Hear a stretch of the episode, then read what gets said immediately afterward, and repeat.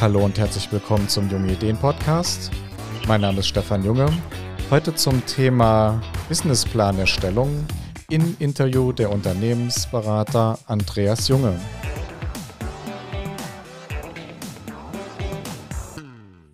Ja, hallo Andreas. Ja, hallo Stefan. Schön, dass du dabei bist.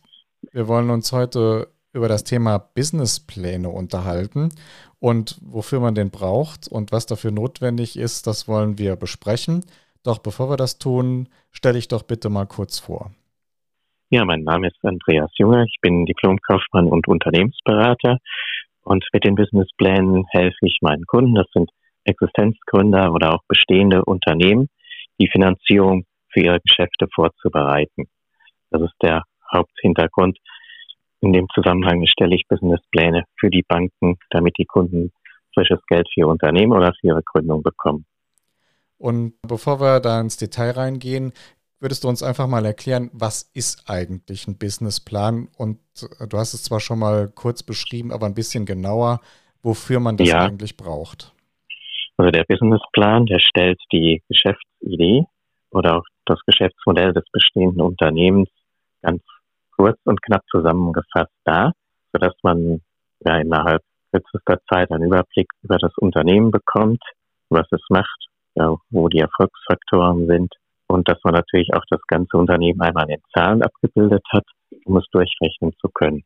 Und das fasst der Businessplan sehr gut zusammen, sodass ein Außenstehender einen schnellen Überblick über das Unternehmen bekommen kann. Okay, also er repräsentiert quasi das Geschäftsmodell, also was eigentlich die Idee der Unternehmung ist und wie die ja. sich kurz-, lang- und mittelfristig entwickeln kann. Genau. Und wer kommt da zu dir? Welche Klientel spricht dich dort an, beziehungsweise hast du einen bestimmten Branchenfokus? Wie sieht das aus? Branchenfokus gibt es im Bereich der Mediziner, das heißt Ärzte, die eine Praxis gründen oder übernehmen möchten als Nachfolger, die kommen zu mir da sind ja auch meistens größere Kapitalbedarfe. Weil allein die bestehende Praxis, wenn man daran denkt, das hat ja schon einen richtigen Patientenstamm. Dafür wird eine größere Summe meist berechnet. Dann müssen neue Ausstattungen gekauft werden. Und da lohnt sich der Businessplan schon, wenn man über Investitionen im Bereich von ja, 300.000, 400.000 Euro spricht. Ist natürlich für die Bank sehr wichtig, das alles durchzurechnen, aber auch für denjenigen, der so viel Geld in die Hand nimmt, dass er dann auch schaut, wie kann ich das zurückverdienen, wie wirkt sich das aus. Das sind auch schon hohe Summen. Wie sieht denn das aus? Hat Corona auf das ganze Thema eine Auswirkung oder ist das unabhängig? Ja, es gibt schon starke Auswirkungen, wenn man daran denkt, was kann man hier heute noch gründen. Im gewerblichen Bereich ist ja zurzeit kaum etwas möglich. Bei den Ärzten wird es noch übernommen oder auch gegründet. Natürlich gibt es da auch die Angst, was passiert, wenn direkt nach der Übernahme oder Gründung der Praxis selber an Corona erkrankt und schließen muss. Da gibt es zum Glück Versicherungslösungen, die da etwas abbilden und helfen. Also im Gründergeschehen ist da recht wenig los. Was natürlich jetzt sehr stark gefragt ist, sind die Finanzierungen in der Krisensituation. Das heißt, die Unternehmen, die jetzt schon durch Corona monatelang stark geschädigt sind, zurzeit überhaupt keine Umsätze mehr erwirtschaften können, brauchen zurzeit recht hohe Finanzierungssummen, um das Geschäft einfach in eine bessere Zeit rüber zu retten. Und da habe ich auch einige Konzepte beschrieben. Und die Banken sind natürlich da auch sehr skeptisch. Vielleicht in der Sanierungsabteilung ist ein sehr zähes Thema, in der Notsituation noch eine Finanzierung aufzunehmen. Aber mit einem guten Businessplan unterfüttert, der zeigt, dass es auch nach Corona wieder mit dem Geschäft gut weitergeht, der hilft da auch sehr, mal eine Notfinanzierung zu bekommen.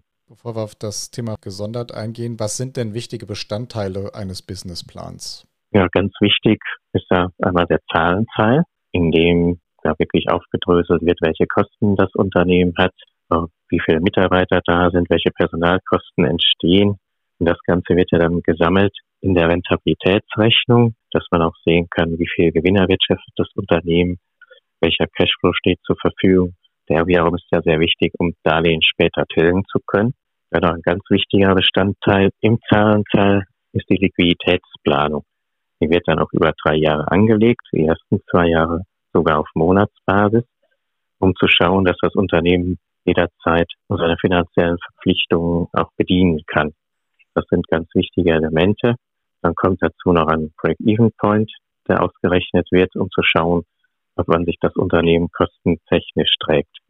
Und weiterer wichtiger Teil ist natürlich der Textteil, in dem ganz kurz das Unternehmen zusammengefasst wird oder auch eingegangen wird auf die Gesamtmarktsituation und den Wettbewerb des Unternehmens.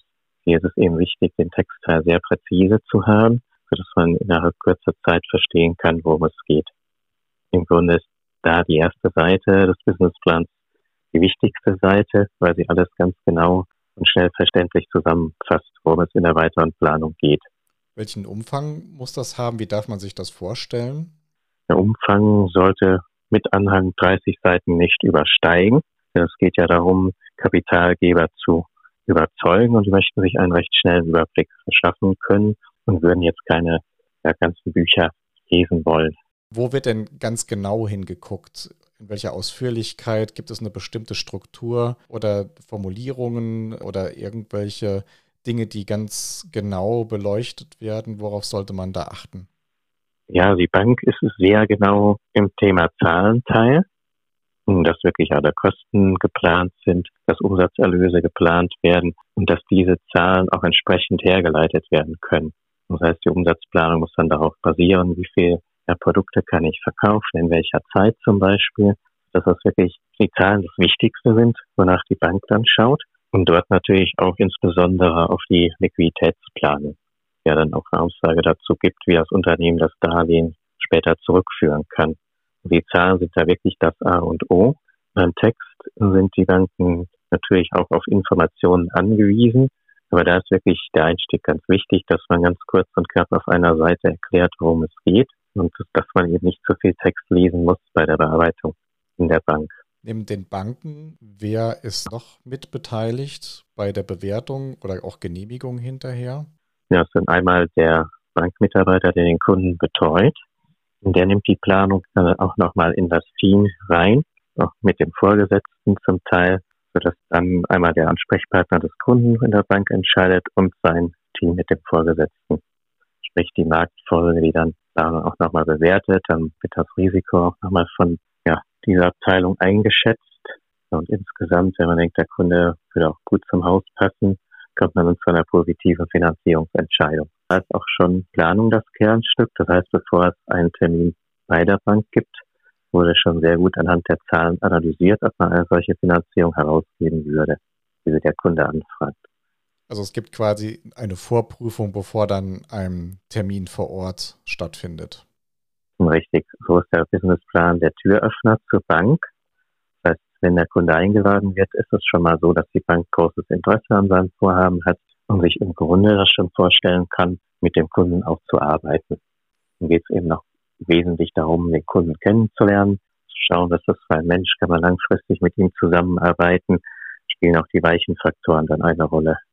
Jetzt hast du im speziellen Fokus, hast du gesagt, Arztpraxen. Wie ist das Thema Geschäftsmodell hier einzuordnen? Jeder kann sich vorstellen, was eine Arztpraxis an Dienstleistungen erbringt im Gesundheitswesen. Genau. Gibt es da auch spezielle Dinge, die vielleicht auch wegen rechtlichen Themen noch eine Rolle spielen? Äh, ja, rechtliche Themen, das ist auch mehr so der Bereich der Zulassung. Aber da mache ich ja keine Rechtsberatung, das darf ich ja auch nicht. Also im Rahmen meiner Planung schauen wir dann auch, welche Potenziale sind in einer Praxis noch vorhanden. Zum Beispiel, welche Behandlungen kann man zusätzlich anbieten, wenn bestimmte Geräte angeschafft werden, wie zum Beispiel ein Ultraschallgerät. Und dann kommt es ja noch daran zu schauen, welchen Schwerpunkt hat der Arzt, den man auch zusätzlich in die Praxis einbringen kann. Also in den Fällen geht es immer darum zu schauen, wie kann ich aus der bestehenden Praxis noch etwas mehr wirtschaftlich machen und auch nochmal neu aufzurüsten. Wenn eine Praxis übernommen wird, ist sie ja meistens schon Jahrzehnte in Betrieb. Entsprechend sind die Geräte nicht alle da, die heute in einer modernen Praxis erwartet werden. Oder die EDV ist nicht so richtig auf dem neuesten Stand. Da kommt es dann immer in der Planung darauf an, die ganzen Ersatzinvestitionen zu berücksichtigen. Okay, also da wird wirklich komplett geprüft, was ist da, was muss neu angeschafft genau. werden. Das sind genau. alles Bestandteile. Und beim Geschäftsmodell, um das zusammenzufassen, das sind dann sozusagen die bekannten Igel-Leistungen. Genau, das sind die bekannten Leistungen, je nach Schwerpunkt, ob das hausärztliche Praxis ist oder eher eine Fachpraxis. Da ist im Bereich Geschäftsmodell nicht viel zu tun. Man muss dann wirklich schauen, ob das alles passt, auch kostenmäßig. Ja, was sind die Räumlichkeiten von der Miete her? Ist der Personalstand so, wie in der Praxis gebraucht wird? Manchmal ist auch viel zu viel Personal vorhanden. Und das ist ja das, was die neuen Inhaber meist ändern, da sie auch mehr Einkommen wollen. Und macht natürlich auch mehr Arbeit in der Praxis selber, verdienen dann auch mehr. Es geht also in dem Bereich eher darum, das Ganze wirtschaftlich zu optimieren und nochmal die Praxis technisch auf den neuesten Stand zu bringen ja, und auch zu schauen, wo kann der Arzt zusätzliche Honorarquellen erschließen durch seine eigenen Leistungen. Wo wird denn mehr gegründet? In dem städtischen Bereich oder auch auf dem ländlichen Bereich? Ja, also ich bin ja hier im städtischen Bereich unterwegs. Ja, wie gesagt, zurzeit ist das gewerbliche Gründungsgeschehen ja fast nicht mehr vorhanden, weil man auch kaum was gründen kann. Die Frage, wo mehr Stadt oder Land, kann ich jetzt so gar nicht sagen. Hier rundherum sind wir ja immer in einer Stadt. Wenn wir mal Bezug nehmen auf die aktuelle Situation, wir alle haben mit der Pandemie zu kämpfen. Wir sehen, dass viele Branchen kurz davor stehen, am Boden zu liegen. Was sind denn deine Prognosen für dieses Jahr 2021? Ja, ich denke, dass wir leider sehr viele Insolvenzen sehen werden. Ein bisschen hat es schon angefangen, wenn man hier in die Stadt schaut, dass Ladenlokale leer stehen oder dass größere Unternehmen auch schon geschlossen haben. Das wird sich sehr wahrscheinlich bedauerlicherweise noch das Jahr fortsetzen. Jetzt zurzeit werden ja viele Unternehmen noch durch staatliche Zuschüsse am Laufen gehalten. Es werden Förderkredite vergeben. Die Frage ist nur, wie lange wird es brauchen, um nach der Corona-Pandemie wieder in den normalen Geschäftsverlauf zurückzukehren, damit die ganzen Darlehen, die jetzt rausgegeben werden, bedient werden können. Zurzeit wird es wirklich gestützt durch finanzielle Hilfe von außen. Und deswegen werden wir wahrscheinlich leider viele Insolvenzen sehen, wenn die Unterstützung dann nicht mehr möglich ist und die Unternehmen wieder selber auf eigene Füße kommen müssen. Das heißt, bei dem Thema Finanzierung wird in diesem Jahr mit Sicherheit noch mehr verstärkt drauf geschaut, wie ja. die Finanzplanung aussieht. Absolut. Die Banken sind da sehr genau, die fürchten ja auch um etliche Kunden, die jetzt finanziert worden sind in der Vergangenheit müssen schauen, dass diese Kunden die Krise überstehen. Das ist auch für die Bank eine große Belastung, wenn hohe Kreditausfälle angekündigt sind. Das will man vermeiden. Mit neuen Kunden ist natürlich sehr vorsichtig. Da muss die Planung wirklich stimmen, da muss alles rundherum stimmen, dass der Kunde finanziert wird. Insbesondere die Branche, also die Ärzte haben da wenig Mühe, da wird nach wie vor alles sehr gut finanziert.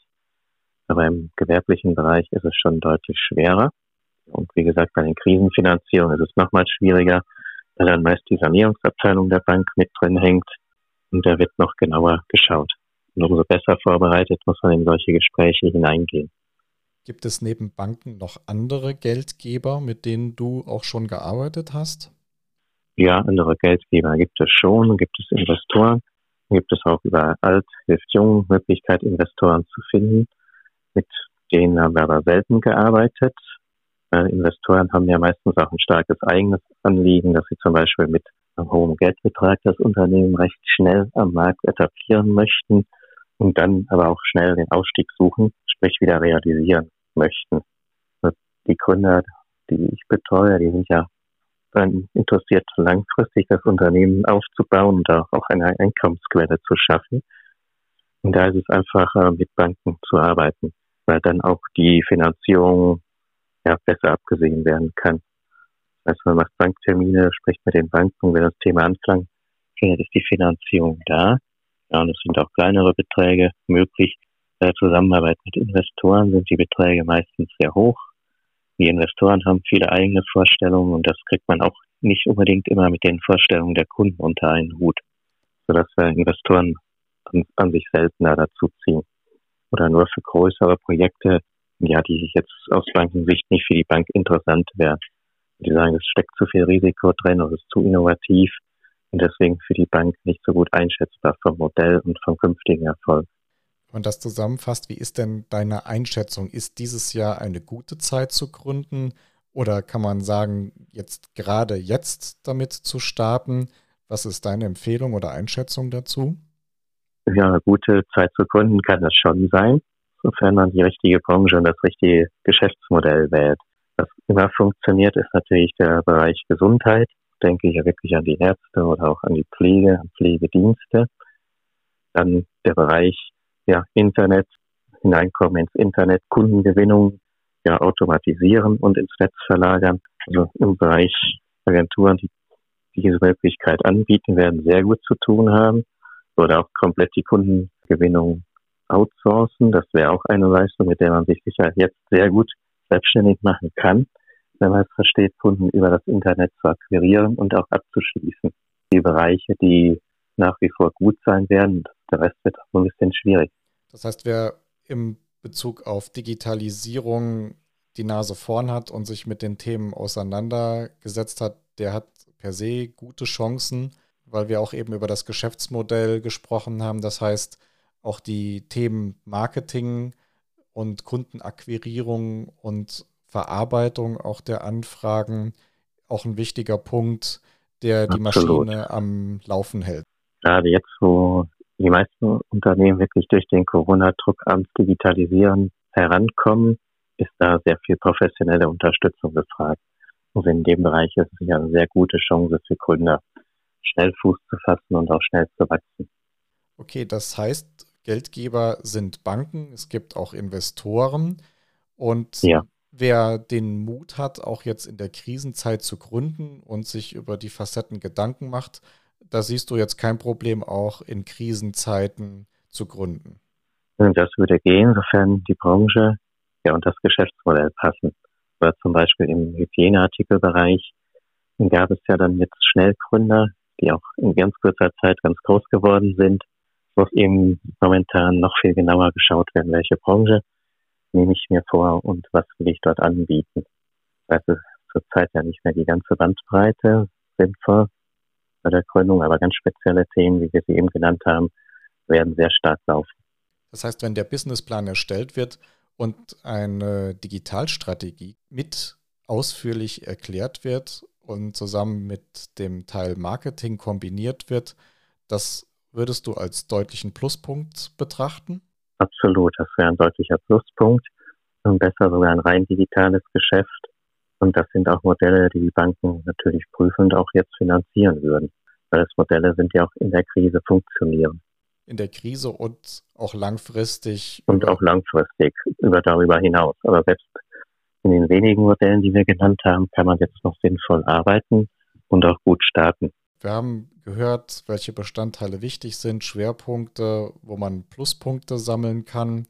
Wenn wir in das Jahr hineinschauen und du hast ja wahrscheinlich auch schon Kunden in diesem Jahr begleitet oder wirst sie noch begleiten, kannst du uns ein paar Tipps geben, wenn man jetzt mit dem Thema neu sich auseinandersetzt, wo man recherchiert, wen man am besten ansprechen sollte?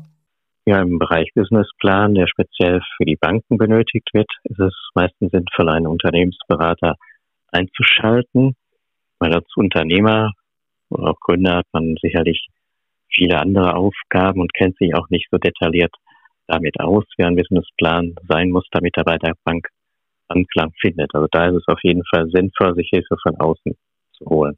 Zumal das Thema Businessplan meist nur einmal richtig angegangen wird. Das heißt, es ist sehr viel Fachwissen nötig, dass man aber als Unternehmer später im Tagesgeschäft gar nicht anwenden kann. Deswegen ist da Unterstützung von außen immer ganz sinnvoll. Woran erkenne ich einen guten Unternehmensberater? Worauf sollte ich bei der Recherche achten? Ja, wichtig ist natürlich die Berufserfahrung und auch die Ausbildung des Beraters, sodass man jemanden hat, der ja das Thema gut kennt, das man bearbeiten möchte der auch schon gewisse Erfahrung mitbringt und vielleicht auch Kontakte zu Banken hat, sodass es für den Kunden leichter ist, in eine Finanzierung reinzukommen. Okay, Andreas, ich glaube, wir haben jetzt einen Einblick bekommen. Wir haben bei dir einen speziellen Fokus auf Praxen, Arztpraxen, einen Einblick bekommen.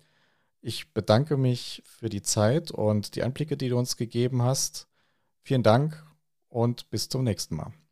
Ja, Stefan, ich danke dir auch herzlich für das Interview und die guten Fragen. Bis zum nächsten Mal.